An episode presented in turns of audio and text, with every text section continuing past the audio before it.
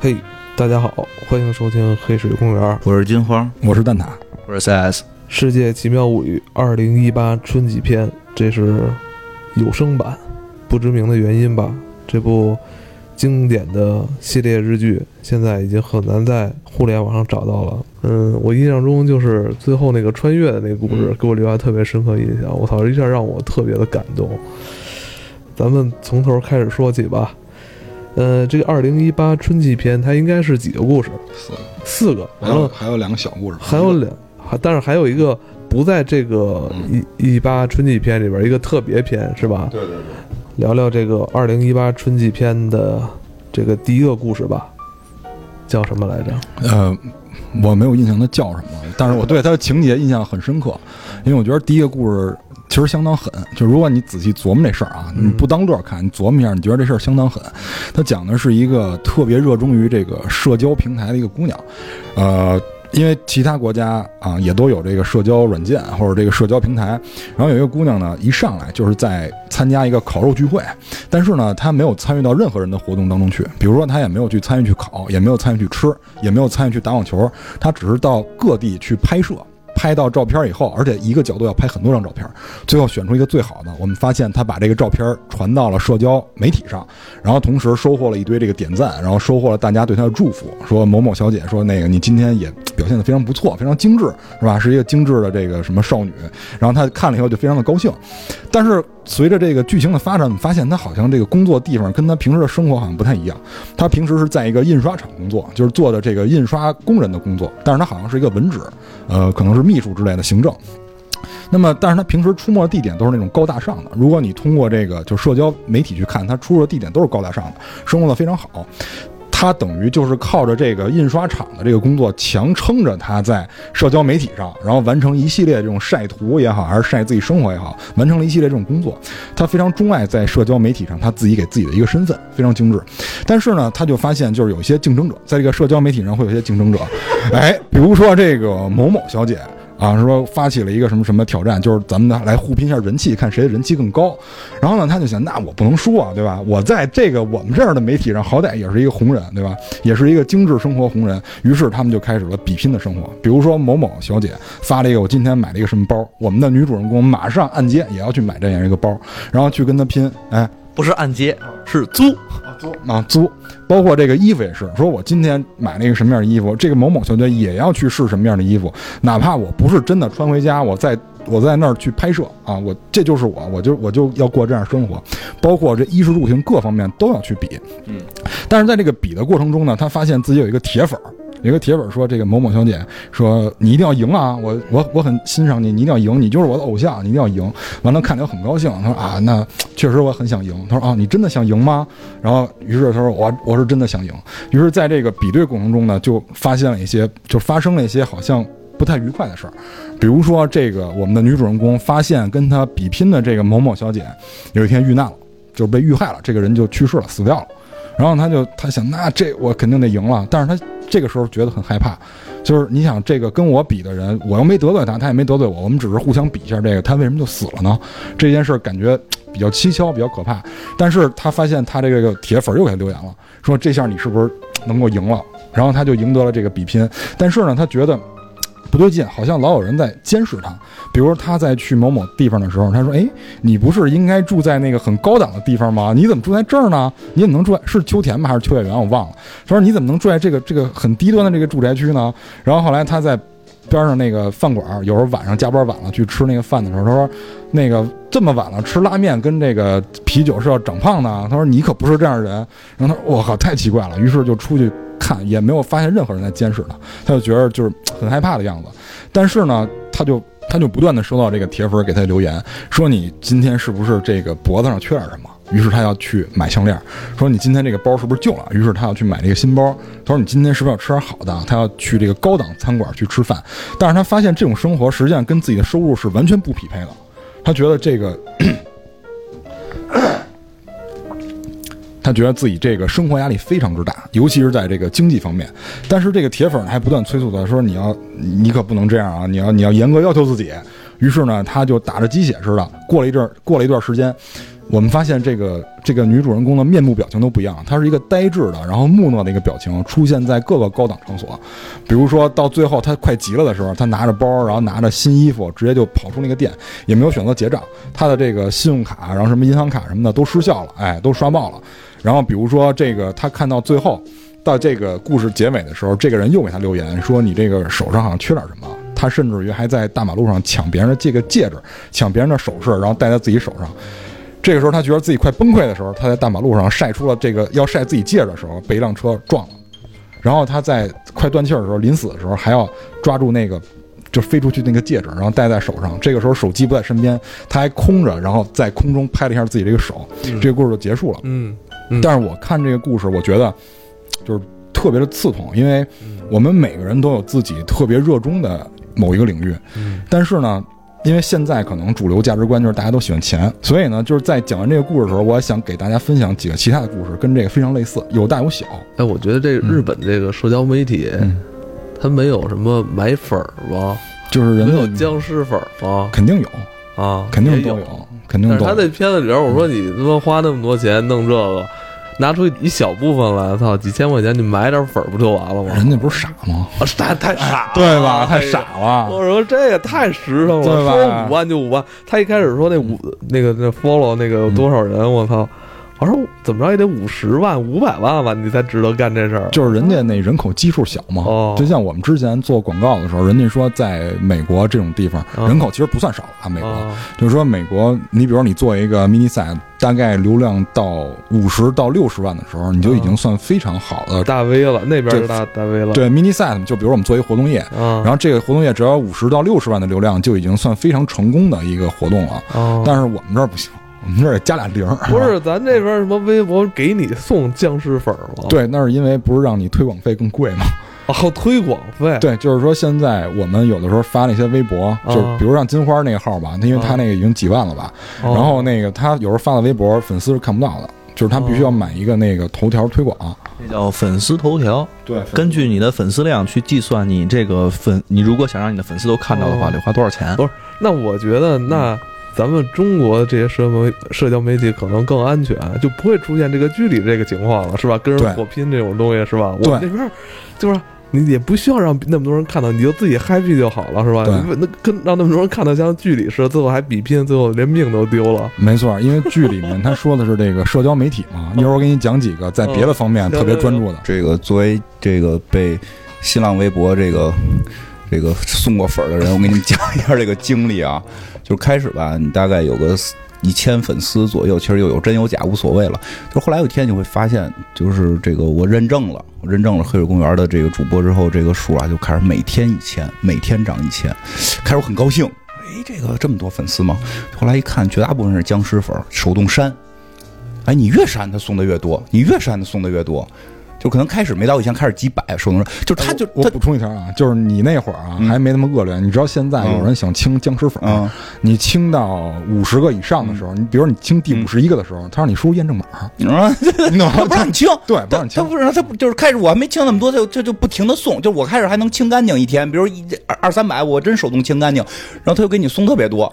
给你送特别多，你第二天你就你都得清五百，最后你会发现，操，随随便吧，爱多少多少吧。这个赠送粉多了之后，我发微博就任何人都看不到了，因为他的算法是说，比如超过一万，只有一千人能看到。那可能这一原先我就一千人真粉，这一千都能看。现在里边有九千假粉，一千真粉，就可能随机只有一百个人真粉能看到，剩下九百个是假粉看。然后你就得花钱才能让真粉看。不是，那为什么要搞得这样呢？我就不太明白。就是你你这社交媒体就是。哎呀，我都好奇怪呀！这个，但是原因，所以说，刚才说日本那个情况啊，在中国呀，它是升级了，它不存在这个这个这个为了几个粉丝打架的情况，但它真的升级了。为什么这样？因为当时微博就不挣钱，但是微博上边的大 V 可挣钱，对吧？任何一个明星，你就就是经常有时候大家看啊，明星发了个微博，你就你真以为他使那个使那个东西吗？你真以为他要干什么吗？对吧？就是我们都是广告业的人，上百万的推广费，一条微博上百万，那那微博平台看着眼红啊！我操，你们用我这挣一百多万，你不得给我点保护费？保护费吗？就收他们的保护费。明白吗？就是你要是想发一个这你这量级，比如一千万了，就我不知道现在价格啊，比如你量级一千万，你用一百万买了你一条发一条微博，你得至少给我二十万保护费，我要靠这个挣钱，这不止，不是 不是这么做就是合合理合法，合理啊，合理合法，因为平台是人家的，合理合法呀。合理合法，这是我的游戏规则，你就按照我玩的。那就是这种假粉丝，就是他官方就给你这么弄，人家官方没承认啊，那就是可能就有些粉丝来了看一眼就走了，然后就对吧？这个事儿都无法解释了。而且这个这个东西不是是怎么说，就是一个公家的行为，这是好多都是私人行为。都是这样。那那那哦，那我知道，那合理的，我一直以为是不合理的啊，那合理，太好了，太好了，太好了就是合理，但就是听着有点孙子啊。啊来继续然后继续，我就因为这个，在这个故事里面，他说的是对于自己那种给自己虚拟的人设很着迷，然后最后导致迷失自己，然后最后甚至于把命送了。因为那个粉丝明显是有意而为之，因为我们看到在结尾的时候，那个粉丝实际上是在撞他的那那辆车里出现的，然后就把他这个人死了以后就取消关注了，嗯，我知道，所以他明显就是想毁人。嗯对，嗯他就是想毁人，那那你说图什么呀？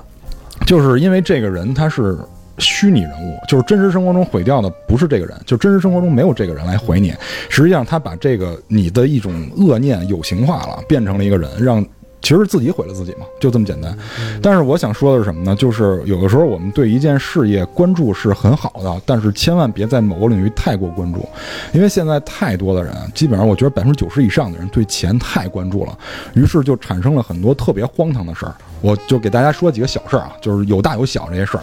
第一个就是那个我前两天看微博的时候，这些都是跟钱有关的，大家太关注钱导致了一些荒唐事儿，甚至于比这个故事还荒唐。比如我前两天看微博的时候，然后看到有的人他不就是自己愿意发广告嘛？因为有的那个微博的那个号主，实际上他自己也开网店，他就把他自己那个网店的一些宣传图，然后截到了微博上发出来了。然后那天我也看到了这样一条，上面写的是那个飞机杯。我觉得这个很正常，飞机杯嘛很正常。但是这个飞机杯有一点特吸引我，它写的是“战狼定制版飞机杯”。后来我就想，不是就是都是男的是吧？都很阳刚之气，你做战狼定制好像不太吸引人。你要定二次元的可能吸引人，但是它上面有一句话，就我就觉得更唐突了，上面写“职场倒模我操，就是就真的就是为了不是，就是为了挣钱，你知道吗？操。啊有点有点不适了吧？啊！我真的我操，我有点不太理解这个世界，不太理解这个社交媒体。我我以前还假模假式，还聊什么黑镜，聊什么世界奇妙物语，还大谈什么社交媒体。然后我发现我一点儿都不懂社交媒体，我都不懂，我怎么就闹不明白，怎么就什么送你他妈这么多粉，然后像你刚才说的，这他妈这什么呀？我这他妈是这到底是一什么世界呀？真的非常非常就是。这个行为是错的，是一个真的真的，我们就是觉得应该去严查他们，怎么能这么这侮辱我我们的这个著名这个艺人，对吧？就是这真的是人人，我觉得这人格问题了，这是没错。嗯，这这这个其实都都可以告他的。对啊，这是人格问题了，因为我觉得这个九成九没有授权，就肯定嗯，对，咱咱们也得严谨点儿啊，九成九没有授权，所以这个肯定是侮辱别人的，所以这就是为了钱。然后我再说一个为了钱的，刚才那是一个再再来几个，啊再来我就听你这跟比他妈听那个说对新闻还对，我跟你你说，就是真的特特别奇怪，嗯就是这个是第一个，这是一个小事儿啊。然后我现在再讲一个大事儿，然后就是前两天大家应该知道这个山东发大水的事儿吧？嗯就是新闻也都报了，官媒也都报了山东发大水的事儿。然后刚开始呢，大家就是还是跟之前咱们说那些一样，就是大家先选一个队站，就是这件事儿啪一出，然后大家先选一个地儿站。我先看看啊风向吧。不不不，现在看风向人少，大部分还是一上就站队的，因为现在我不知道为什么大家都很情绪化，然后夸夸先站队。有的人说是这个人为人为工作不力，然后有的人说是什么这个坝的质量坝的质量有问题，哎，说这个这个年久失修，完了 就是有的人说是这个就是因为没有预料到。就是没有预料到突然这么大水，结果呢，后来就是我看到有一些人还是相对理性的，就发了这个卫星图，就把卫星图发出来了，然后还有实地的照片进行了对比，说潍坊为什么没事儿？哦，因为潍坊有一条河道是泄洪用的，哦然后寿光这个地儿河道被堵了，后半截被堵上了，哦，就明显已经是住宅区了。然后有人就是说你怎么拿卫星图治水呢？是吧？就说你拿卫星图治水，你这不纸上谈兵吗？然后后来那哥们儿就把就是当地的那个照片翻出来了，就是因为我们知道，就是有一个有一种河道叫做行洪道，行就是行走的行，洪就是洪水的洪，就专门用来泄洪用的行洪道。然后，但是我们在那个实实地拍那个照片上，我们会看到行洪道，行洪道是两个坝，一个一个是内堤，一个是外堤，在外堤和内堤中间建了一堆小区，就是很多开发商在那建了一堆小区，而且因为它挨着水，这些小区全部都是高档小区，哦。就叫这个什么河景房嘛，对吧？就是因为这哦就是因为有水井能卖上很高的价钱，我，明白明白。啊哎，你接着说，一会儿我再说啊。然后就，然后就是人家就发那个图，人说你们不是跟我扯吗？不是说我拿卫星图治水吗？我说哦你们现在看看，就是你们觉得就这种水靠内堤那点高度就能就能解决吗？说你们看看上游的那个行洪道是二百米宽的，说到你们这儿为什么变成二十五米宽了？说你们看看占道的那些都是什么建筑？都是你们住的社区。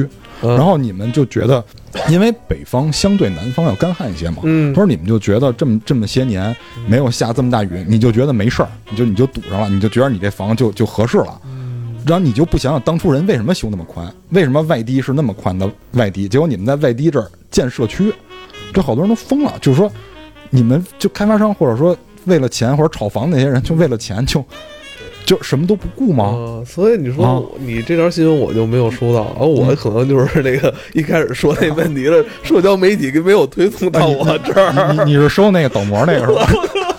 倒模那也是你收到的呀，大哥，我没收到啊。是是是，我他妈整天我等我都在说，我啊也是，我他妈也就十天半个月开一次。对啊所以说，哎呀，真正好新闻都收不着。我觉得这个社交媒体真有问题。我转给你，我转给下回我转给你。不不不不用不用不用。然后就是刚才说了一个小事儿，一个大事儿，我再说一个历史上的事儿。因为最近有一些就是打车的时候会遇到一些就是不安全的事儿嘛，最近这种事儿报的也挺多的。对，就是很多人不理解，就是为什么就是出现了这么多事儿，完了它还能在那儿，它还存在，就这种行为还存在。我觉得你那个啊今天能量挺足的。对对对对，因为做完手术养的很好。来来来来，就是我说一个历史上的事儿，我不说这个背后的原理，我就说一个历史上的，大家体会一下就可以了。就是这两件事儿很接近，就是在七二年的时候，就是在老美那个地区啊，就是在美国，有一个叫理查德的小伙子，这个小伙子当年是十三岁，然后他坐上了一辆车，这辆车是福特平托，就是福特的一款车型，这个车是邻居的，然后当时是这个邻居跟这个小伙子在一起，他们是邻里关系啊，不是自己直系亲属。然后在行车的过程中，这辆福特平托被后边的车追尾了。本来追尾这件事儿没有任何问题，但是福特这辆车的油箱泄漏了，油箱泄漏了，然后引起了大火。这个小孩儿，就这个十三岁的小伙子，重伤，烧伤面积到了百分之九十，这是一起非常严重的交通事件。但是在起诉过程中，就有人会质疑这个车的安全性，因为我们都知道现在现在的车啊，那我刚才说是七十年代，现在车你撞一下油箱不会那么泄的，因为现在都有保护措施。但是在七二年的时候，这个油箱没有做保护措施。最关键的是，在这个案件审理过程中，他们发现福特公司知道它的油箱没有保护措施，于是就把福特整个这个公司的这个就是这应该叫什么？呃，产品经理就给起底了，完全就给起底了。然后就是我看到资料啊，我看到这个资料上面写的是呃十二点五 million，就是一千二百五十万辆车，就是福特的车当年的量是一千二百五十万辆。然后加如果加装这种防护措施，每加装一个需要耗费十亿美金，也就是说大概一共要耗费一点三亿，一点三亿块钱去加装这个防护措施。于是呢，他们找到了风控的人，这个风控的人给他们去做了一一系列的这个风控数据调查，说这个致死率就是你这波车出去以后，因为不是每辆车都出事儿嘛，他们根据以往的数据来测算，就是你这波车出去以后，最差的结果是一共死一百八十人，每个人给五十万，你还能赚几千万，你为什么要加装这个东西？所以我不知道听到这儿大家理解不理解？资本论嘛，对，就是马克思老师说的《资本论》的问题。咱咱甭管他信不信，反正人家就是在《资本论》里这么说了，就是说像很多就是这种专门图钱的人，他们的毛孔里都流着这种肮脏的血液。肮脏资本论。对，所以就是我不知道大家听完这个故事能不能对现在发生的一些安全隐患问题，是吧，有一个类比。你是想让我去联想到最近出现的就是刚才没事儿啊哎，，对对对，就是很多就是在打车方面，在就是在行进过程中发现的一些事儿。嗯，我不知道现在有没有人理解，因为我看网上太多人去骂说为什么都这样了，这个公司还存在，都这样了，这个公司还存在，嗯这就是原因。怎么解决？当年福特因为这个事儿，大家已经算到了我的每个解决成本就是五十万，嗯因为在当年我请最好的律师也就是二三十万，然后另外的钱我给抚恤金。就够了对于他们来说都是数字了。对啊，就是对于他们来讲都是数字。所以你们现在，所以我们回想到现在这个问题，大家老说都出这么多事儿，为什么还存在？就是因为这个成本它能控制住啊，就就这么简单。而且它在这个过程中，它还有利可图，它知道不知道这个风险概率我不知道，我也不知道人家是否有做过测算过，但是我只能说这事儿一定能测算。而且我嗯想，就算他不干了，不是还是有其他的企业来顶顶替他来？这就是钱的魅力啊！就是我刚才说的，就是如果你太于关注钱了，你就会丧失很多这种道德问题，让人看起来很荒唐。来，那个社社会评论家，其实就就说回来，刚才那个那个艾文老师说那个问题，就还会有没有别别的家做？其实这个事儿是可以避免的，但是避免它你需要花很多钱，这个是关键，并不是不能避免。就跟福特车加油箱似的，你可以加很多防护措施去解决这个问题，对吧？所以，所以，所以就是你肯定是不愿意投入这个成本，是是这个问题。但是我真的得说一下，本身这个那个东西出现的那一天起，我就非常惊讶这件事儿是怎么出现的。就我我我指我指的是那个形式的那个 app，而不是说这个按键啊。还是这个 CS 的媳妇儿告诉我的，说那你那个你你基本就是免费坐车了，因为当时是大量的给券儿，坐车的人给券儿，开车的人给券儿，对吧？就大量的挣钱。我说那他的经济利益来源是什么？这是一个核心问题，对吧？是不是现在出现了这个？因为因为当时是拉住流量之后，把资本卷进来，然后根本没考虑过自己这个东西是否能盈利，后期是否能够成本撑得住，能够保证它的安全，全都没考虑到，完全就是一场数字游戏。当初就根本没论证，就当初绝对没论证过这个事儿，在一个平稳的时候能够发生，双方都不钱，你只有玩命亏。当年是多少多少亿的亏，你现在对吧？现在又又现现在也好像站出来说，当年亏的钱，我们先让你还回来，凭什么？你破坏了很多东西，因为当初我们可以通过电话叫到出租车，我觉得非常方便了。非常方便，一个电话就这样。现在你打那个电话，没有人接了，就当年那个出出出叫正式出租车的电话，为为什么？因为这出租车不挣钱了，对吧？出租车不挣，很多司机去去干你这，那那那个那个电话台肯定也不挣钱了。电话台人家也要裁员，也要生存，就是你把正常的一些东西挤掉了，然后你这个东西就靠的赔钱去干。对吧？对吧？这我是真的，哎呀，这这这这期真，我就有点突然就就想很很多事。我说说一个吧，说一个吧，就这个，我我我我千千千挑万选，我就说一个，就是就是就真的我说一个，说一个，咱们就结束这这这这一趴啊。然后这个，嗯，这个好多人都知道那个麦当劳烫腿赔偿案，嗯，好多人觉得这是一个搞笑事件。还有那玻璃碴那个一一一个意思，一个意对，。其实不是，其实因为我开始也不知道，我听说也是，那还真的是我在很多年前，我一个在这个国外留学的领导，就是就是他给我讲的，说他们因为上课学了这个案子，所以他特别明确知道为什么。不是他学经济的，就跟大公司管理有关，说的说的就是一老太太，然后那个把这个咖啡搁在腿中间，好像是开车洒了，给自己腿这这反正那儿对吧，烫伤了，就赔了很多钱。据说，据说国内说是这个中国的新闻报道说赔了两千万美金，反正也有现在说实际没赔那么多，赔的是二百多万人民币。不管怎么样吧，就是确实二百万人民币也够也够可以了哈。就是就是在当年九四年的时候说的，比如说怎么会赔那么多？他说就是几方面，第一，为什么麦当劳要让麦当劳赔这个事儿？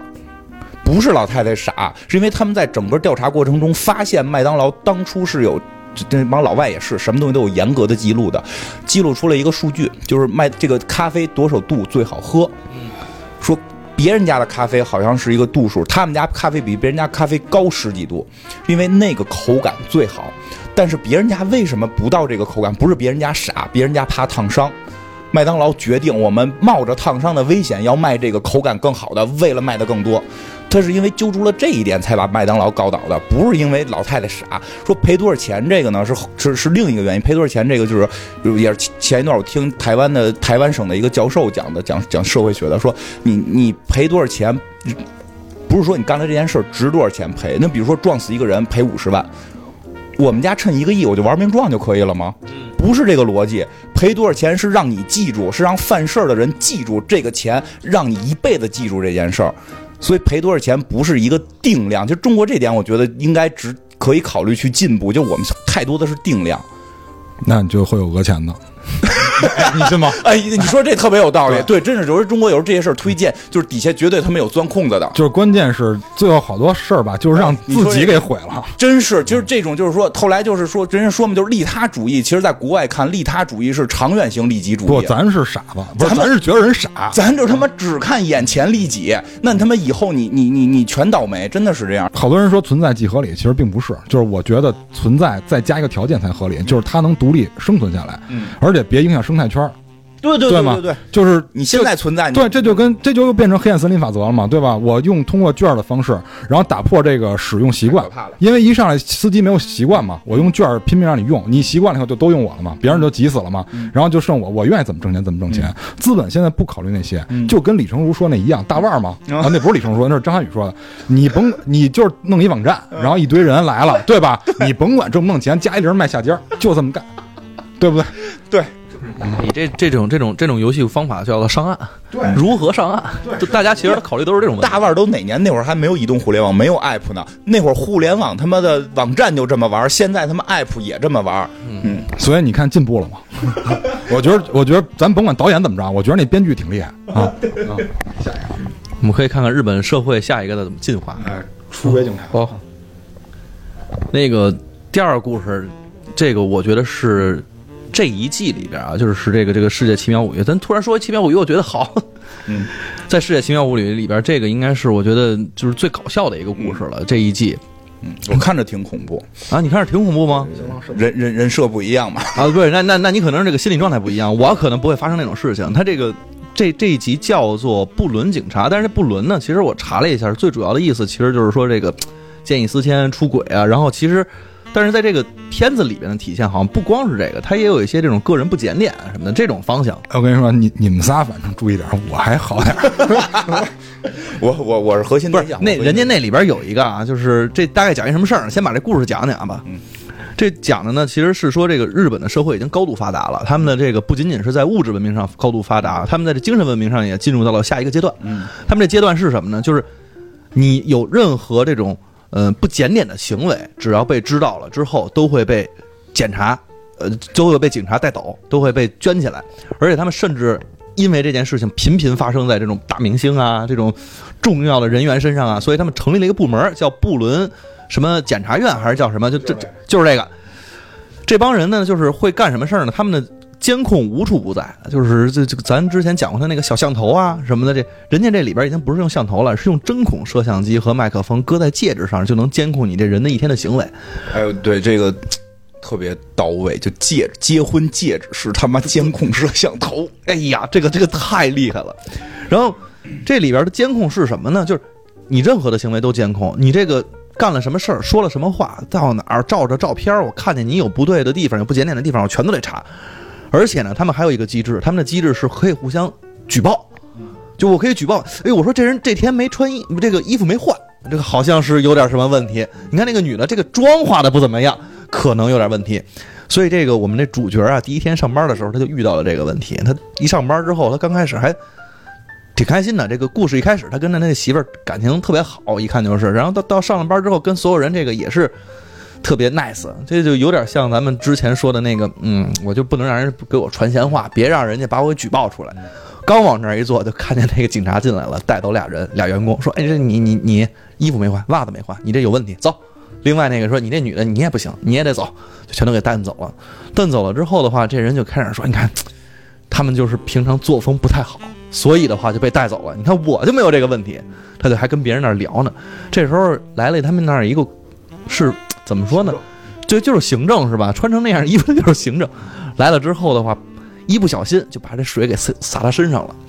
然后呢，他呢为了表现出来自己又不是很暴躁，又不会是什么，就自己想了一辙，告诉哎呦这一烫我这整个人都精神了。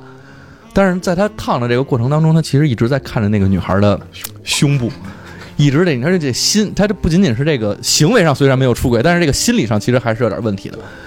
然后呢，这个人的行为不仅仅出现在这件事情上，包括后来他看见那个女孩在凳子上够东西，他还特意跑到人家那底下说：“我我帮你扶一下凳子。”但可能是无意而为之，就本来是好心眼儿，去了之后，但是扶的时候自己往抬头往上开始看，然后自己也觉得特别不合适，就不小心看到了嘛，然后他开始回头看，他觉得自己这些行为就特别的羞耻的时候呢，他就实在过意不去了，然后他就跟大家就开始说这个其实并没有什么事儿，大家不要介意。然后他就自己就开始到了这个洗手间里边，掏出手机来，开始给这个刚才那女孩发信息，说我其实不是故意的，我也什么都没看着，我这个心里头其实全都是这个无无意为之。就跟这女孩那去说，那那女孩说：“您您这老色鬼，你这咱俩根本就不可能，你就不要再想了。”没有没有，刚开始说这个老色鬼的时候，其实还没发表情呢嘛。然后他这男的的心里头啊，看来是没什么事儿，别到时候真让人家认为我们俩有什么。就在这个时候，这个手无意间碰到了一个表情，是一个么么的表情，然后那边就受不了了。而且在这过程中，他们这里边还有一大妈特别欠，这大妈竟然能进男厕所，而且开始跟这个这人应该是个算是部长吧，应该算是个挺就总监级别身份吧，中中间层，对对对对，反正就是中间层了。这这身份呢，还跟那聊呢。哎，你这最近怎么样啊？你这个买的什么新东西？一直跟那，他能进男厕所这事儿，我其实也挺挺意外的。进来之后，看见他手机上这俩人在聊天了，而且在这个触触碰当中，这男的又发出了一条表情去，说哎那表情说的是什么来着？跟那意思反正就跟那一样，就是说我就我就看上你了。那女孩说呢，不可能。然后这女孩再发的时候发回来就是说，哦，我被你降服了。我这不知道怎么这么好，就那日本女人怎么了？俩表情就降服了，而且这个过程当胖虎，这过程当中啊，这男孩这男的那个戒指掉到水池子里边了，够也够不出来。这戒指呢，其实这时候变成了一个非常重要的一个呈堂证供，因为他在发的时候，其实他一直自己在念叨，千万别让人误会我，千万别让人怎么着，全没录着，什么都没有。因为这个戒指到了那个池子里边之后，掉到那个沟眼里边了，被水泡着，什么都记录不到。这男的，这是这事儿刚发刚发生之后的话，这男的就回到座位，还没坐稳呢，警察就来了。紧接着把这女的带走了，把男的也带走了，说这有人举报，你是不是跟这个女的之间有不检点行为？你就赶紧跟我们走一趟吧，就直接回了警察局。到了警察局，这警察就说了，你这你这干的太明显了，你这个在公司搂搂抱抱的，然后这个那没事还烫腿，是不是？你还偷看人家这个那，你到底看没看见？说我真没看见，不可能，人家都说你看见了，你说你可没看见，不行，你就是看见了。我说我真没看见呀。他说你这样的行为其实是伤风败俗的，你这样做没问题。你想过别人会怎么去效仿你吗？你想过对社会的影响吗？这个人说我没想，我我没做呀，怎么怎么回事呢？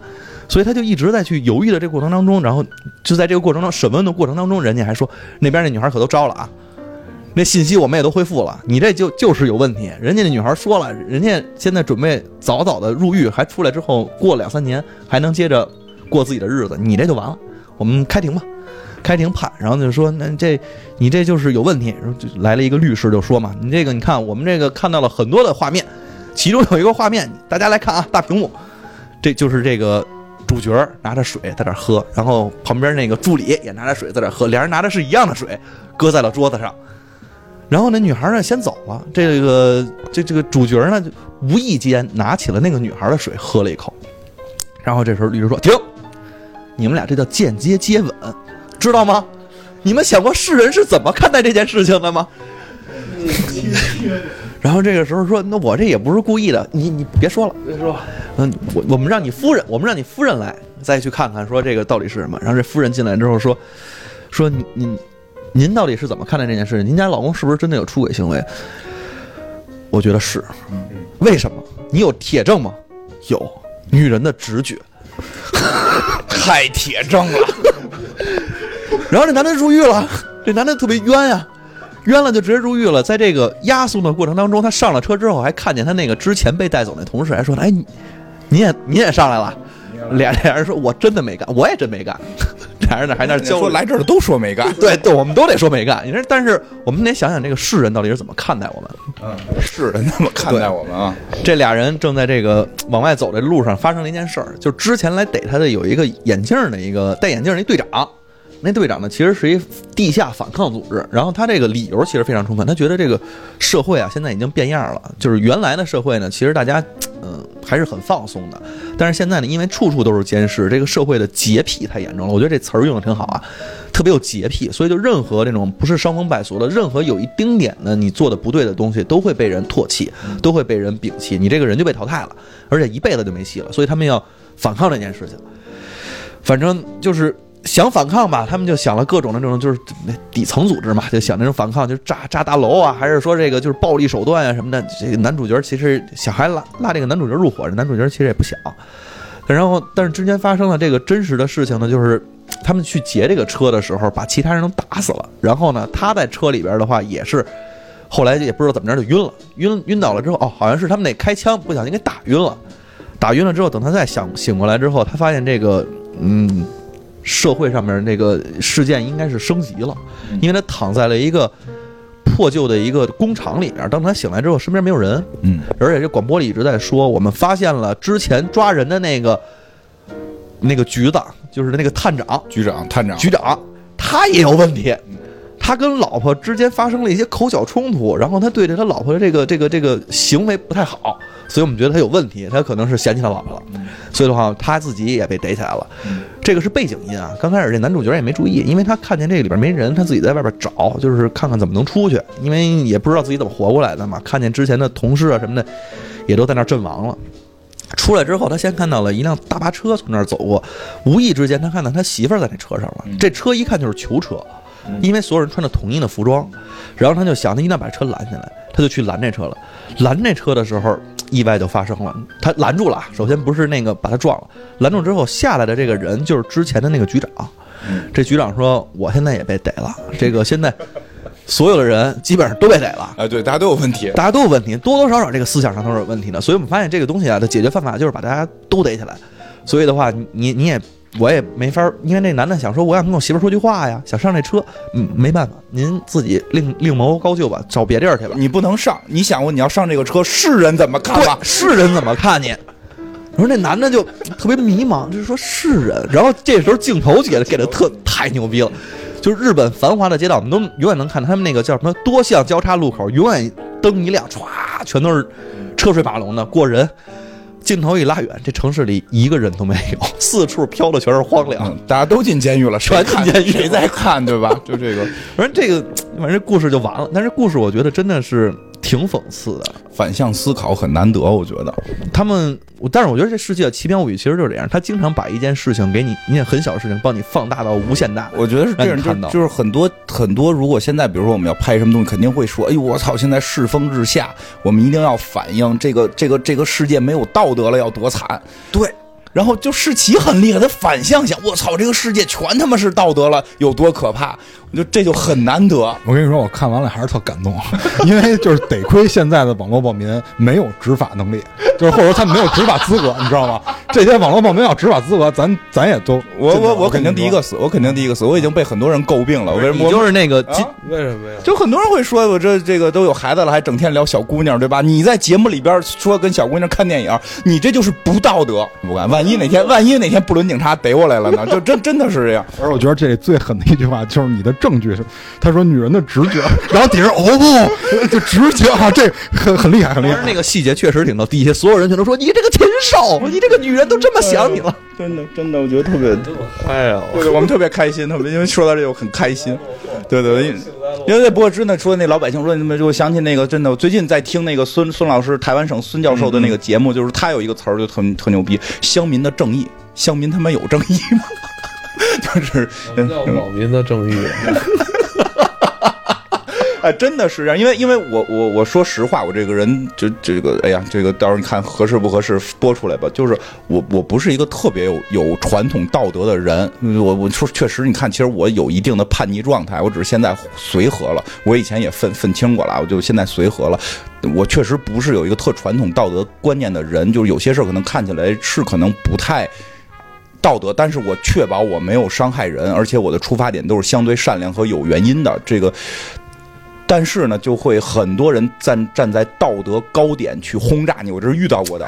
这个这个词儿用的好，就是现实生活还道德高地还不是还真的还不是网络暴民。网络暴民，我觉得就离离我离再怎么着是你生活外，除非你人肉我了，对吧？就是人家可能也不不因不会因为我跟一个小姑娘看了场电影，就就真的来人肉我，对吧？我也没有骂人的偶像，就是有人会觉得你不道德呀。你有孩子，为什么还要跟别的女生看电影？你这太不道德，这太不你对谁都不道德。你想想你的世人怎么想？你想听众怎么看待你？就真的就是会有周围的朋友站在道德高点来质疑你。我不是，就就不不不不方便透露名了。现在也已经不再是朋友了，而且不在世上，不不在世上。不不不不再是朋友了，还在世，人还在世，就是就是就是我我想怎么讲，就是其实外人我觉得你不了解我，就是你相对了解我，你应该知道怎么回事，但他还会站在道德他可能就是因为知道怎么回事才骂你。人家没道德上没犯错，但是后来比较巧妙、比较神奇的在于什么？就是他没处在我的环境，他用站在道德高地指责。后来真的有一天，他站到了，就是他也遇到了跟我同样的问题，并没做的比我漂亮。反正肯定是以前公司的有男有女了。就是我知道你在想谁，其实我特意指的并不是他，就是特意指的并不是那个男生，而是我觉得你俩现在谁都不知道说的是不，我知道，知道，知道，知道，知道，知道，因为对对对，因为下午你还提过他的名字，不不是不是他了，不是他了，我不不不，我没有那么小肚鸡肠，我在节目里边说他不好了，没没有了，是另外的人，没有的啦啦，现在人家现在一直在听台湾省的节目，哎，就。但真真真的真的是是不是他是有别人是有别人了，受不了你这个。然后对对，然后那个。但是真的会就是会遇到这种情况，就是他们其实到这个时候并没有用道德约约束自己，这是很关键的。呃就是俩字儿，就双标。对，其实我我就我跟你讲，我看完那个《奇妙物语》，我觉得最感动的点在于什么呀？人家那个警察是单标啊，对啊人家把自个儿也抓起来了对啊，，就灭霸就没做到这点嘛，对吧？他那他自个儿都没死啊，他 对不对？对，我就我就我我我他妈真觉得就是日本这个片儿好的就是就是让我觉得感动的点在于他们把自个儿也抓了就不能双标。啊，咱们还没到那个层次呢，咱们还他妈在双标层次呢。你要双标，没准就是国产剧了。不是有的不是双标的问题，那不知道多少标了，就是一件事儿一个标，就是，但是对对，但是真的说回来，其实社会在进步，道德，我觉得我始终会提的，因为有人会问我科幻的一些意义，我觉得其其中科幻有一条非常大的意义，就是因为科技在发展，科技的发展让我们的生活翻天覆地的变化，道德早就跟不上了。为什么？对吧？为什么？原先《红楼梦》里边这个贾宝玉能他妈跟林黛玉或者薛宝钗结婚，现在绝不行。现在这就是叫乱伦，但是在那会儿这不叫乱伦，那是因为社会进步了，科技发展了。就说实话，里边有这个关于反对贵族的一些原因，禁止贵族内部再通婚的问题，就就是不许家族性通婚，这现在这就成了一个道德了。那至少贾宝玉那会儿。贾宝玉没有不道德，就就虽然他不喜欢那人，就是说他如果他他们结婚没有不道德，道德是在进化的。别以为，你也通婚贾宝玉，他妈以为你也是他妈这个近期。哦，没有没有没有，我我我我没有我没有哎，我有我没我没有这个这我都不知道怎么说，我还要特意补这个，我不是贾宝玉。大家好，哎，大家好，我不是贾宝玉，我没有和我没有和表我没有和表表姐妹表兄弟有任何这个不伦关系啊，就确底彻彻真的没有，就是和这个有时候和一些女女女女同事女女同学看看电影啊，这个事儿有的，这个可能确实不道德了，我我认错，我也不世人怎么看我，不说不说不说，来了。这个就这这个道德问题啊，其实它它不是药，它就是一个营养品，就是有没有都行，但是一旦遇到事儿，这个没有道德才会被放大，你就会发现这个事儿很严重，对吧？它就跟苹果一样对对，你每天不吃苹果也没事儿，但是你吃了苹果，好多病你可能会预防，可能啊。对，一天一苹果，大夫远离我，对对吧？对对，你没听说过吗？One apple per day, keep doctor away。对，后后来对，后来听说有一个医生在追女孩，如果医生追女孩，女孩想拒绝，就送给她一个苹果就可以了。对，一天一苹果，医生远离。那你们是没玩过炉石？嗯，来吧来吧，我我我讲吧，我讲我讲第三个吧，来吧，第三个行吧，我来讲一下第，说两句，我来讲一下第三个，第三个呢，这俩字儿呢我都不太认得，揣度啊，啊，揣度这俩字儿不常见，就是这个非常少见。非常少见，意思呢就是其实就是揣测、猜测，但我觉得到了这个揣度这两个字儿就显得特别高深，哎，就是跟加量子似的。对 对对，就跟一句话加了量子一样。然后呢，特别有意思的就是这个这个故事应该不是他这个春季篇正式正式篇，我也不知道为什么，它是它是春季篇的预告片吧？不是，它好像是特别版吧？特别版，反正就有个特别版里有这个故事，分为五段，分为五段，分别讲。因为是这五段是插在这四个故事当中，故事大概讲到一上来还是一个 X 档案的这个片头曲，然后？对，是是是是 X 档案片头曲，对，稍对，然后这个讲的是个外星人的事儿，但实际跟外星人没关系是？啊，讲的是说这个，就是说我是就是怎么讲，就是我的我的一个外星人朋友，就是我也是个外星人，我的一个朋友叫谁谁谁，他来地球进行调查人类的行为，但是两个月之后他变成了一个自动贩卖机，啊，这就是一个。这个故事的开头，他怎么变成这个自动贩卖机的？就来介绍这个男的发生了什么。他呢，就是化身成为一个地球人类，是一个职员，然后他有一个。女上司相当于市场宣传部的这么一个呃小经理，是一个年轻有为的这么一个女孩儿。他们在一个咖啡的这个公司上班，然后他们这个女经理经过了几个月的反复的这个这个研究，研究出了一套二十五周年庆的方案。他们要推出一款新的饮料，然后他们要开一个会来让这个就是等于他是提案的嘛，也需要就是让公司其他的几个支持部门来支持这件事儿。和那个什么什么运营部啊，对对，需要对需要运营部、事业部和营销部三个部门来支持。嗯，这个故事从这儿开始就开始准备会嘛，又还有很多其他的这个这个职员在里边听，但是呢。领导肯定来的最晚嘛，这三大领导来的是最后。这三大领导进来之后呢，其实也发生了我们职场中非常迷茫的一件事：三个体系 title 不一样。就对吧？这个翻翻翻译过来，翻译过来可能呢有一个是这个战略部总经理，嗯啊，一一有有有一个是事业部副总裁，然后然后 对吧？还有一个还有一个叫营销部负责人，这仨谁大？你弄不清楚，但是呢，他是说地球人类很奇妙，座次是有关系的，不能随便乱坐。就是这个，它正好是一个拐角，谁在坐在，因为主位还有一个位置留给了他们的这个相当于 SVP 的这么一一个一个一个位置，对吧？我我给你把把它解释成现在能听懂的话，他们那个特别能听懂他们那里边是叫什么叫常务，好像是叫常务，咱们就理解为这个什么 O 吧，CMO 或者 SVP。嗯然后呢，有两个主位，这俩主位这仨人谁坐，开始互相谦让，因为仨人也弄不清楚到底谁官大。然后仨人互相谦让一圈之后，就有一种好像是 A 管 B，B 管 C，C 管 D，剪刀石头布的感觉。然后最后决定了一个岁数比较大的坐在了主位。然后呢，他们就开始开这个会。然后这个当然这个常务没到，这个时候呢，坐在主位的这个大哥应该是他们的这个。战略运营战略部的这个这个这个副总经理吧，就收到了一个短信，说的堵车，我就是我晚点到，然后就是你你你先来这么个意思，他就开始操什么意思？这就开始了这个怎怎么说来着？这这这这揣揣度，揣揣度是吗？还是蠢蠢夺蠢夺蠢就到了这个就开始蠢夺这件事儿。他说晚点到，是让我先来主持吗？但是常务呢，又所有事情都是喜欢亲力亲为，我先主持他会不会生气呢？这到底该怎么办呢？就开始皱眉头，在这儿拿手机凝凝眉沉思。这个时候，他们的事业部的这个副总裁看到了，嗯，怎么回事？战略部的这个老大怎么开始皱眉头了呢？昨天我跟他吃了这个寿司刺身，啊，是不是闹肚子了？啊，他眼前的这杯水上面还有结着冰，一定是肚子疼，需要热水。就开始对他旁边的这个销售部的这个这个这个叫什么销售部的这个负责人开始比划换水，两手呀手在这块疯狂的转，意思换水换水。然后呢，这 这这销售部的负责人看，哎，他什么？转手。最近见他转手呢，是在一次我们的这个年会尾牙上跳舞，是不是他让我跳舞活跃一下气氛？一下就窜到了这个会场中间，开始跳上了奇怪的舞蹈。他一跳呢，底下这堆职员就傻了，有一个职员马上想，领导跳，领导跳，我得跟着跳啊。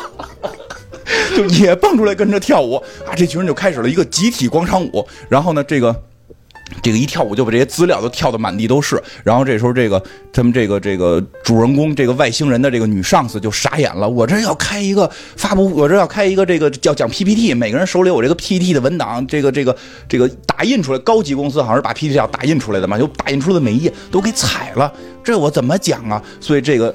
外星人就表达了一个情绪，就内内心独白说的：“我觉得我决定要帮助他，我只是想帮助他，我并没有对他有其他任何的想法，因为他有超能力嘛，所以他啪一使超能力，把这常务给弄到了座位上。这常务啊一下坐着，哎我操！我刚才前一秒还在出租车上呢，怎么现在到这儿了？对吧？哎呀，不管怎么样吧，赶紧开会吧。这时候出租车司机也跟进来了，因为他那超能力使范围太大，出租车司机也跟进来了。司机还是哎，我开着车呢，我怎么到这儿了？对吧？然后这三个人又开始又开始蠢夺，就是常务把司机带进来，这是什么意思？对吧？反正这第一趴基本到这就结束了，他们就开始开会了。第二趴呢？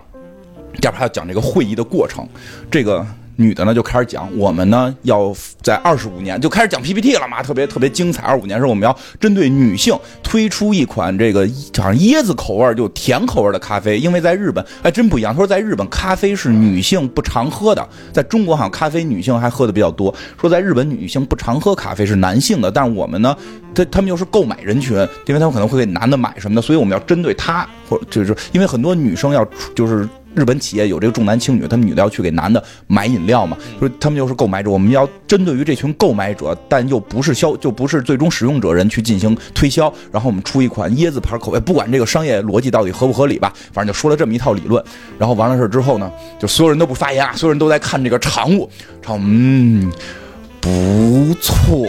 就特别拖着，然后这个错感觉还没说完呢，就听到不就人要知道说不错了啊，就底下那个底下那个那几个经理就不错。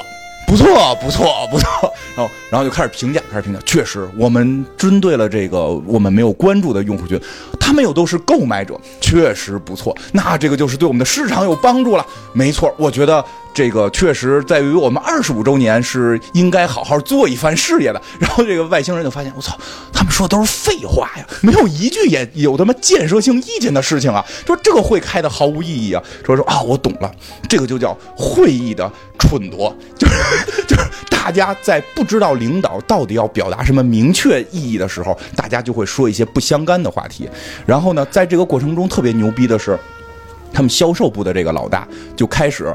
哎，开始上前 上前给这个常务揉肩，说揉肩。哎呀，这个这个这个，您这个我这现在会按摩了啊，我这一揉肩，我您这儿哎这儿这儿比较硬，我觉得我知道你缺蔬菜，你知道蔬菜怎么喝吗？你就做成奶昔，做成奶昔喝，你让你的妻子给你做奶昔。然后这个常务说：“我他妈单身。”哎呦哎呦，对不起，我错了，我错了，我不知道您单身。哎呀，不过说起来就是这个，我妻子就经常给我做一些奶昔，里边可能会搁一些蔬菜或者一些蛋白质什么的。然后这个这个时候，他跟就是另一个人。就是那个战略部的那个那个负责人就说：“你怎么像个卖奶昔的呢？对吧？”然后你听这话啊，这特别厉害啊！就是这这话到这儿，感觉是焦点在奶昔，但就是常务突然说：“你刚才说的这个蛋白质吧，我觉得有点意思，听起来很健康。”然后这个时候，这个销售部负责人就说：“哎，我有一个想法，我们要推出一款蛋白质的咖啡，我 PPT 都做好了。”就，然后外星人都傻了，我操！太牛逼了！就活生生的我，我的女领导要告诉大家开一个会，说学说她有一个提案，居然对方做了一个 PK 我们的提案，还这么不经意间的让常务常务自发性的说觉得这好，好像是为了常务而做的，我就跟常务想到一起去了。哎呀，操，就就完全。牛逼吗？不是，你要你先歇会儿。我我特别兴奋，我跟你讲，我讲我讲开会这事可兴奋了，你知道吗？然后以前我在甲方开会老刺激了，天天这样。然后这个，然后这个这这个就把 PPT 讲完了，然后这女的就傻了，我操，我失败了。然后这个外星人就想，我操，我必须要帮助我的女领导，她为这件事努力了几个月，我真的对她没有特殊的感情，但我一定要帮助她。她啪就使了一个超能力，然后这女的就站起来了，就说。我们觉得现在如果有决定是使用蛋白质这个咖啡太草率了，我们要进行 PK。我提出跟你 PK，我们进行品尝会，这一趴就结束了。然后下一趴，然后下一趴一上来就介绍他和他的女领导是属于社长，就相当于这个这个 CEO 和副 CEO，我想怎么讲董事吧，董事长和副董事长的这个嫡系，但是董事长跟副董事长身体岁数大了。有点要不行了，他们要要要要退掉了，要退掉了。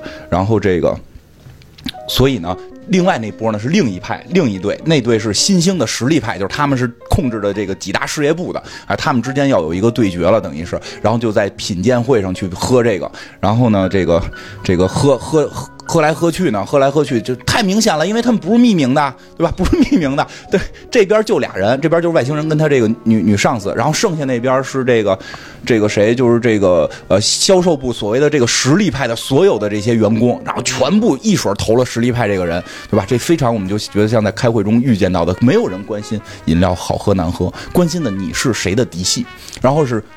名头，对吧？名头，然后这这明显就就偏心眼嘛。然后这个这个人就又开始就说：“我操，我明白了，就这些下属也都在这个蠢夺蠢夺这个老老板哎领导的意思，这是一种对上司的蠢夺。然后我也要使超能力，但我真的不是为了我的女领导，我我我要使用我的超能力了。然后啪又一使超能力，就是他们弄了好多那个计数嘛，计哪边多，结果他一使超能力，整个那数就变成一边多了。嗯，变成平均的了。这时候他们那个应该是常务吧，就是他们这几个里边的老大，就是除了那三个人的那个老大，就说：“那我这最后决定性一票了嘛。”然后这这个他们那女上司就有点急眼了，就那明显你得投得投他们，你都是一伙的，说这太扯淡了，你们这个评鉴会开的一点都不正规啊。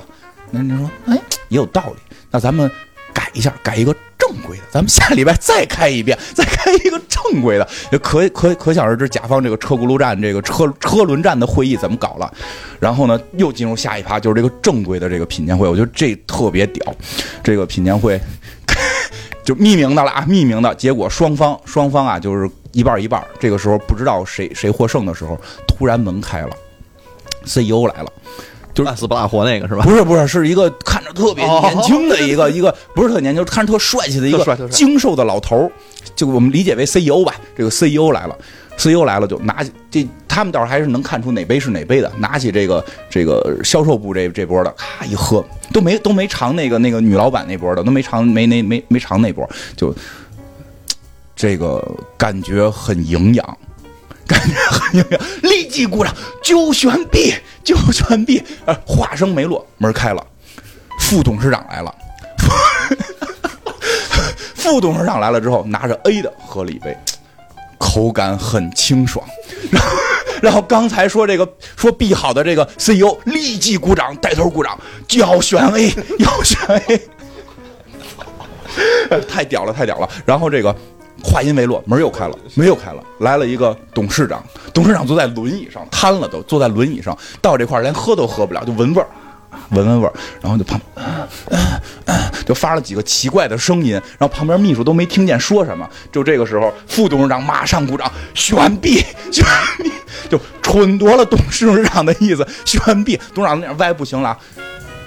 觉得已经输了，选 B 了嘛？因为 B 是那个对方的嘛。这个时候门又开了，董事长的妈妈来了。董事长妈妈来了，进来喝了一杯 A，喝了一杯。然后听说我正路过，听说你们这儿有一个品鉴会，我也来尝一尝。喝了一杯 A，喝了一杯 B，所有人都傻了。我操，选 A 选 B，决定权了。嗯，两杯都不好喝，哎 我觉得特别特别像最后大领导拍板时候的话，两杯都不好喝。再琢磨琢磨去。你们再想一想吧，对吧？你们再想一想，二十五周年，我们为什么不推出一款以前的咖啡呢？然后这个时候最牛逼，瘫痪的董事长从他瘫痪的这个轮椅上站了起来，鼓掌，妈妈，妈妈，妈妈，就是这个外星人就彻底的崩溃了，外星人彻底的崩溃了。人类到底在用什么方式在进行信号联系？我们都直说，我们都直接表达，他们在如何得得得到了这么多的信息，然后最后外星人就吃，就等于是两边都失败了嘛。然后说，那你们就做一个二十五周年老产品的这个回归的方案吧。然后这个没完啊，这故事还有最后一趴。然后这个这个这个外星人就觉得这个他的女上司很辛苦嘛，于是于是到了这个天台上，他想表白，他他已经发现自己其实不是对这个女的没感情了，是有感情的，想去表白，就拿花儿给交给这女孩，就说的就是反正意思我喜欢你。然后特别厉害的是，这女的就跟没看见这花儿一样，因为她明显不想跟你交往，但我又不想让你尴尬，就说明天咱们工作一定要加油，然后就走了。然后这外星人就傻了。我明明知道他看到了一朵花，他怎么做到跟没看到一样呢？人类的思维太奇怪了。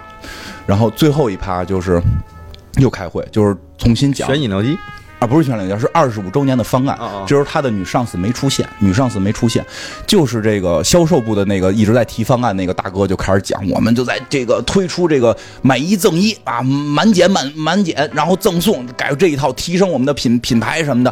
反正我觉得都是大空话了，常规那一套啊。他那但是一伙儿嘛，鼓掌可以。然后这个时候突然他的女上司出现了。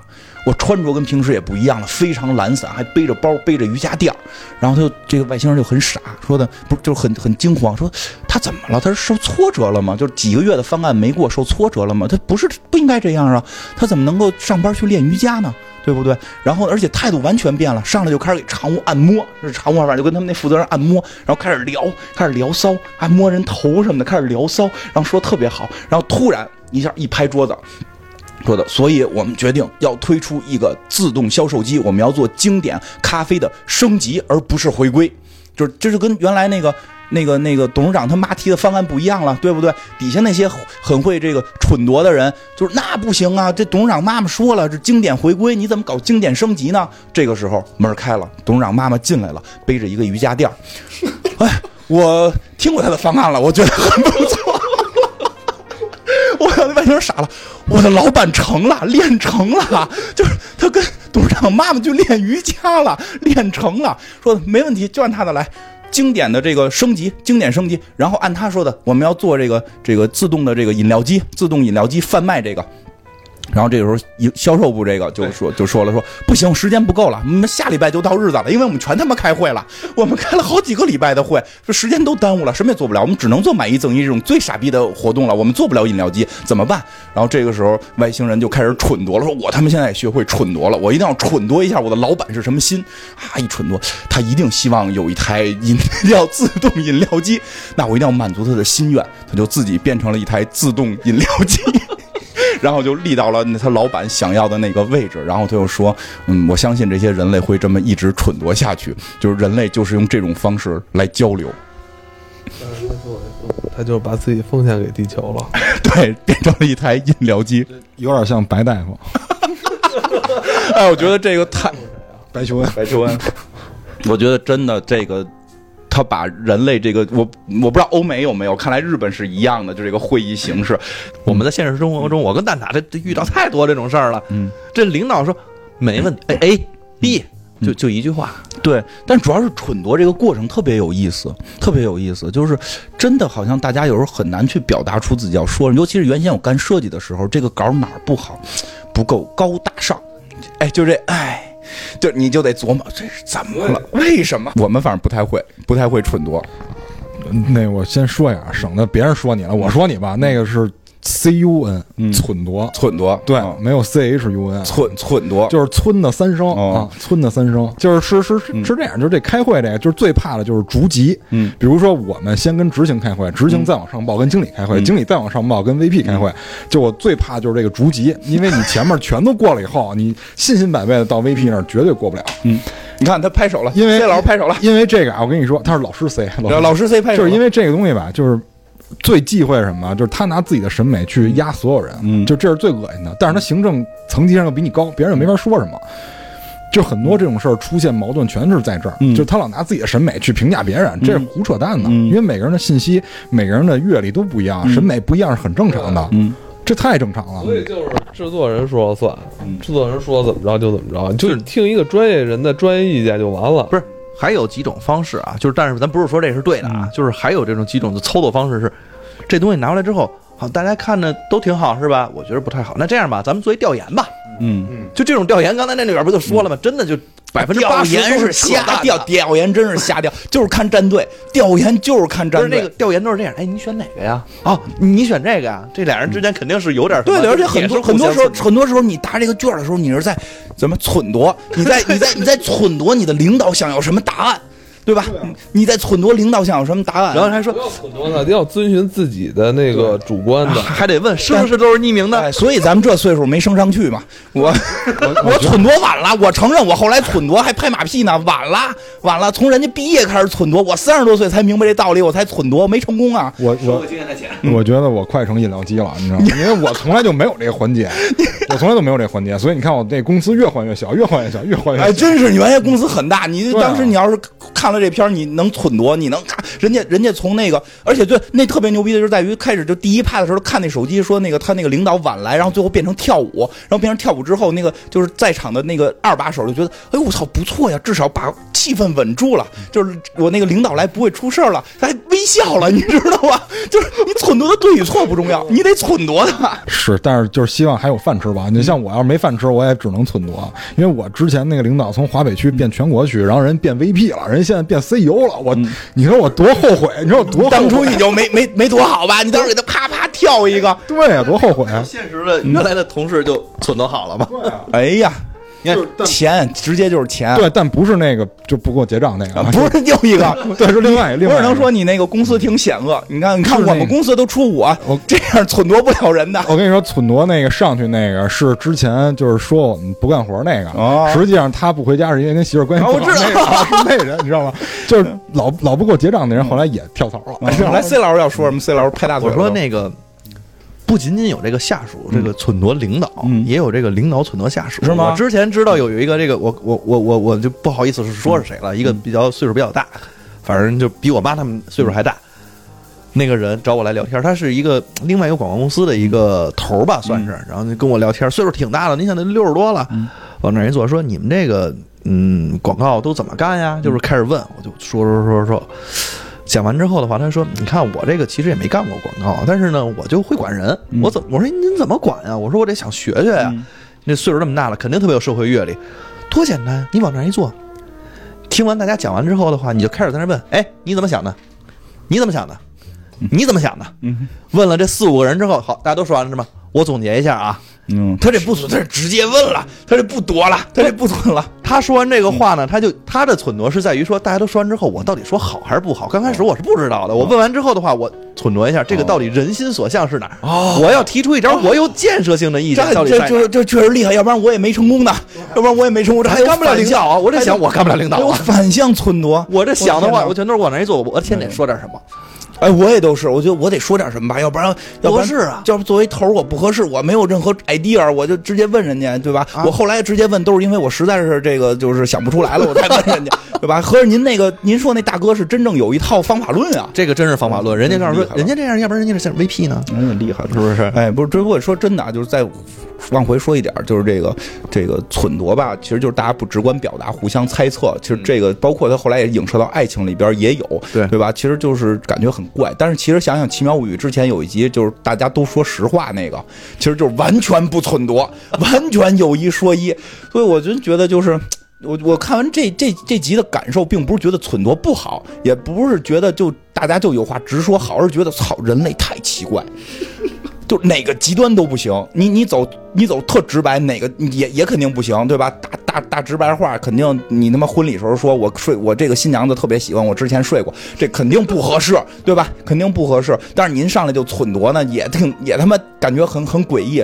但是就是人类好像就是在这两个区间的这么一个一个变化，就觉得。呃，人类这个生物太奇妙了，我我我我我觉得理解不了。尤其是我告诉你，就是开很多会，我现在能遇到的就是开六个小时会，嗯开八个小时会，只要一开就是开这么长时间，讨论一个问题。嗯，开开一直开到这个二十五周年庆，还有三天就开始了，哎然后大家才决定方案。我觉得是这样，就是每个人都有生存的权利，嗯就是有些没有实际劳动力的人，比如像艾文老师，就是他他的工作主要是剪辑嘛，他这个等于是有实际产能的，但是有很多人他没有这种能力啊，嗯。就任何能力都没有，他甚至不会种庄稼，你也得给人一条活路啊，对吧？就是他就是在这黑白中间穿插的人，因为你非黑即白，人就教条了嘛，就有规律可循了嘛，人就变机器人了。但是就有很多人就是因为他什么都不懂，他只能在这方面去和稀泥，就是和稀泥的人有了口饭吃，就是他的这些人是最应该感谢人类奇怪的。奇怪的人，真的，要是都教条了，这种人先饿死。奇怪的人类，真的真的就是，这我就真不知道为什么现在有好多这个职位就是被污名化了。比如呢？其实他，比如像什么策划，其实这是很高尚的职业，是是，很专业的职业。什么策划，还有什么什么，反正就类似这种，就是听起来模棱两可。然后他们一说，其实其实真的是，呃，是吧？产品经理反正是这种职业，你会发现他们其实很多公司这干这个活儿的人都是在和稀泥，对，嗯，就是因为干他妈的都是些不专业人干的这些项目经理，啊对，其实都是他妈很应该是很专业，然后很很很厉害的活儿对，结果他妈到这儿干着干着就就这帮人就干都是和稀泥的事儿，就把这些其实本来很高尚的职业干的污名化了。一一说什么，你没发现吗？一说，哎，我不知道该干什么，但我觉得我应该能干策划，哎，太有道理，特别有道理。是吧？就哦，还有一个文案，其实最容易被忽略的文案。一说，哎呀，我也没什么本事，但我觉得我可以干文案。我操，我觉得写字儿这个事儿其实是最难的一件事儿了。对，就跟郭德纲说的，你别以为你会说话，站这儿能说相声，文案超级难，就就就我觉得文案是这样，没有任何一个人能拍着胸脯说“我操，我文案天下第一”，或者说我文案就是牛逼。对啊从来不会有人，只有或者说我偶尔写出来一个，我操，我今天灵光一现写出来一个，觉得还可以。基本上我看到的好文案啊都是这种状态，就是他真能说自己能写那个。但是这些好职业吧，就是怎么说呢？就是最后，哎呀，就是别说了，就是都坏到自己手里了。之前我们老说甲方不懂，甲方不懂。后来有一个节目，就是我还没跟你们说，我只跟 C 老师说过。后来之前有一个节目叫《甲方闭嘴》，嗯就是这回甲方真的闭嘴了，就是你来这节目真的是几个甲方，然后几个策划，然后这些都是就是成稿的这这这些制作人，然后让他们一对一选，而且是盲选，嗯你不能选让谁做，你盲选，选完了以后每个人针对你自己的甲方做一份素材，嗯，是个屁。就是人，对，就是人家现在给你机会了，这些人也都是所谓在这个圈里有头有脸的人，最后你做成这样，就是说，先先看自己水平吧。我觉得，因为很多人吧，他不拍他上不去。那是个综艺吗？反正不是综艺，但是是广告业内的一个活动，是一个是一个广告界内的一个活动，还比较有名。就办了一届，第二届我觉得都没脸办，怎么办啊？太有太有意思，我听说了那开头，我不知道结果，我就不知道那结果是吧那开头我听说过，就是说，对吧？就是广告业统一骂甲方嘛，这就跟政治正确似的，都都骂甲方我从来。有有有些甲方我还是不骂的。对，但是但是后来你想，但是后来人现在给你机会了，您看您干什么样啊？就是自己把自己名儿毁掉了。对，没错。后来我干甲方的时候也是这样，这这不过说正，这这有时候是有时候是有时候我是懒，咱咱不是说是逮着甲方、乙方什么的，就是这互相骂啊。我就是甲方。不是，我今年要为甲方代言。不是，说实话，我觉得有的时候，我觉得乙方就是能明显看到，您想这个问题的时候，根本就不是甲方想要的，您他妈还那儿瞎忙活。有的时候呢，是甲方就在那儿撺掇领撺撺掇领导对，呢，撺掇领导，撺掇领导到底想要什么样的，领导喜欢什么样的，什么颜色。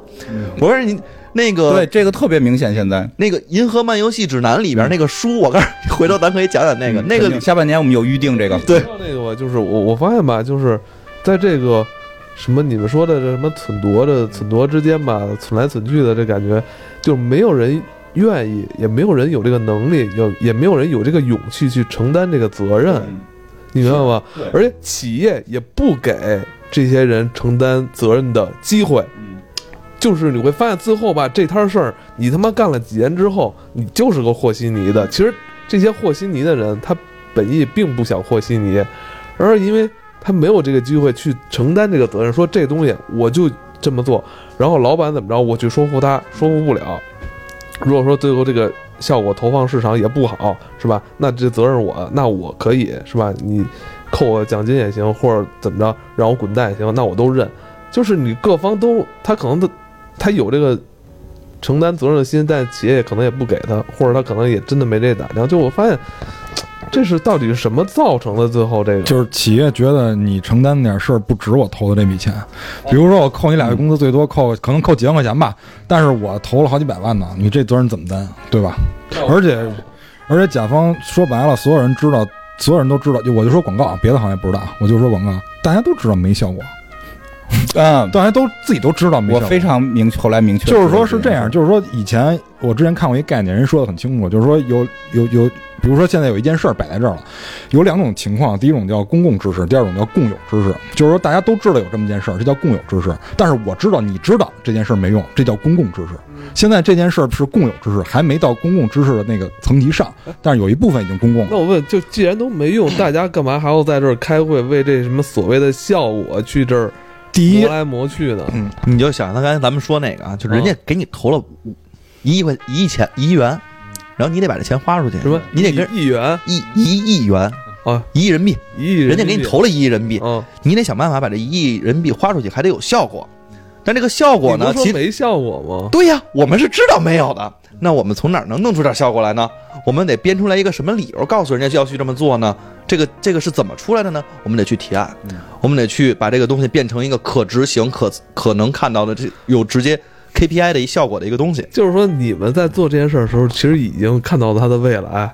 你们其实已经是那个什么那个什什么看看到时间就是我这时间线这么说吧，，就是我们能看到的那个未来呢，只能是矬子里拔将军。就是这么多没没用的东西里边，我给你挑点有用的，给但你拿出来。得但你还得装作就是你没有看到你在很努力的在在在体验的那个状态是吗？就是这事儿，你要按层级来说，乙方其实是为了自己混口饭吃，帮甲方当刀去切领导的钱，然后甲方呢自己也知道这么干没效果，但是他要让领导知道他在干活，他不管有没有效果，混夺了。他是为了让领导看到自己干活，然后领导为什么也同意这件事呢？领导其实也知道哎，他为了让投资的人看到他在干活，哎呦，太他妈复杂了。但我刚才说那意思是什么呀？就是甲方老板下边跟你们对接的这个人，嗯，我觉得这个人是不是他有时候他权力太小了，他这他没法，好多人他没法拍板啊。他就是能拍板的人也无所谓，就是因为我们现在接触了很多国企，他权力是下放的。啊就比如说这个人，你去这个预算就是你定，啊你随便定，啊但是就是说老板。老板要看到你在定，你在努力的定，你在努力的找一个方法把我这个钱花到刀刃上，而不能是夸没有原因的夸一撒就完了。是。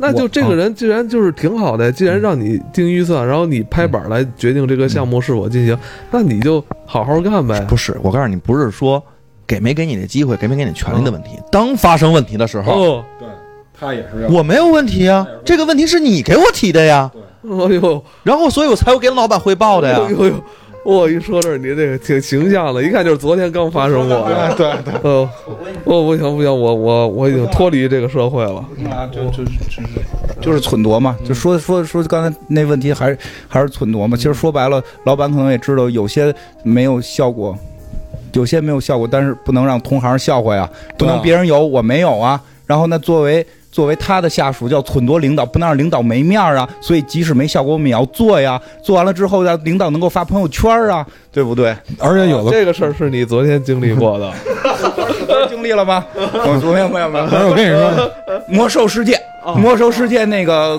广告，魔兽世界那个真的刷圈那个广告，作为我们魔兽玩家，我觉得就是狗屎。但他一定，他他现在得到了很多广告界的人的认可，我绝对相信，丫投放那么多广告，没有黑水公园拉回魔兽的人多。啊，我也信，但就是说这个但是，网易没给我们钱，网易可能给了那个几那个玩几千万。家的那个吗？对对对，部落，对对，就告诉你猎人有两种，一种是别人家的，一种是自个儿家的。我我觉得他们做那个 TVC 有意思，就是你刚才说的那个，就是把那个老的 KO 那个那那些 KOL 们，然后拿出来什么什么什么诱进啊什么的，就人家人家做很好啊，但是把他们拉出来这件事儿，我觉得就真的就很多很奇怪，其实就是这样，真的。而且你知道，就是公司之间还互相忖度。对哎，公就是这个公司领导跟那个公司领导之间还互相忖度，你知道吗？哎，懂了吧？就是这么个逻辑，就这么逻辑。我觉得我本身我不我不太懂现在社交媒体，然后，哎，我后来你们说什么来着？那个、就是那个道德事儿。啊，对，那个就是那倒模那个是吧？倒模 我也不太懂。你刚才说完之后，其实我空我大脑空白了两秒钟，后来我才反应过来。完了，你们现在说这个，这个我也不太懂。我操，我觉得啊，我觉得这个话题说不完，但是我觉得咱们今天可以，呃，站在甲方立场上，是吧？呃，风向变了，哦，然后是吧？我觉得甲方乙方都有问题嘛，是吧？咱们咱们。都得那个就是聊一聊，是吧？那个，但是我觉得今年那个《世界奇妙物语》二零一八春季篇，其实它最后一个讲了一个用药物来。嗯，嗯穿越的这故事其实也挺有意思的，但是那故事我觉得如果大家看，可能会更效果更好。我觉得那个用语言表达吧，就是一句话就就解释了，一句对我觉得很值得一看，好吧？那今天就是咱们黑水公园《世界奇妙物语》二零一八春季篇的有声版，那就到这里，我们下周再见。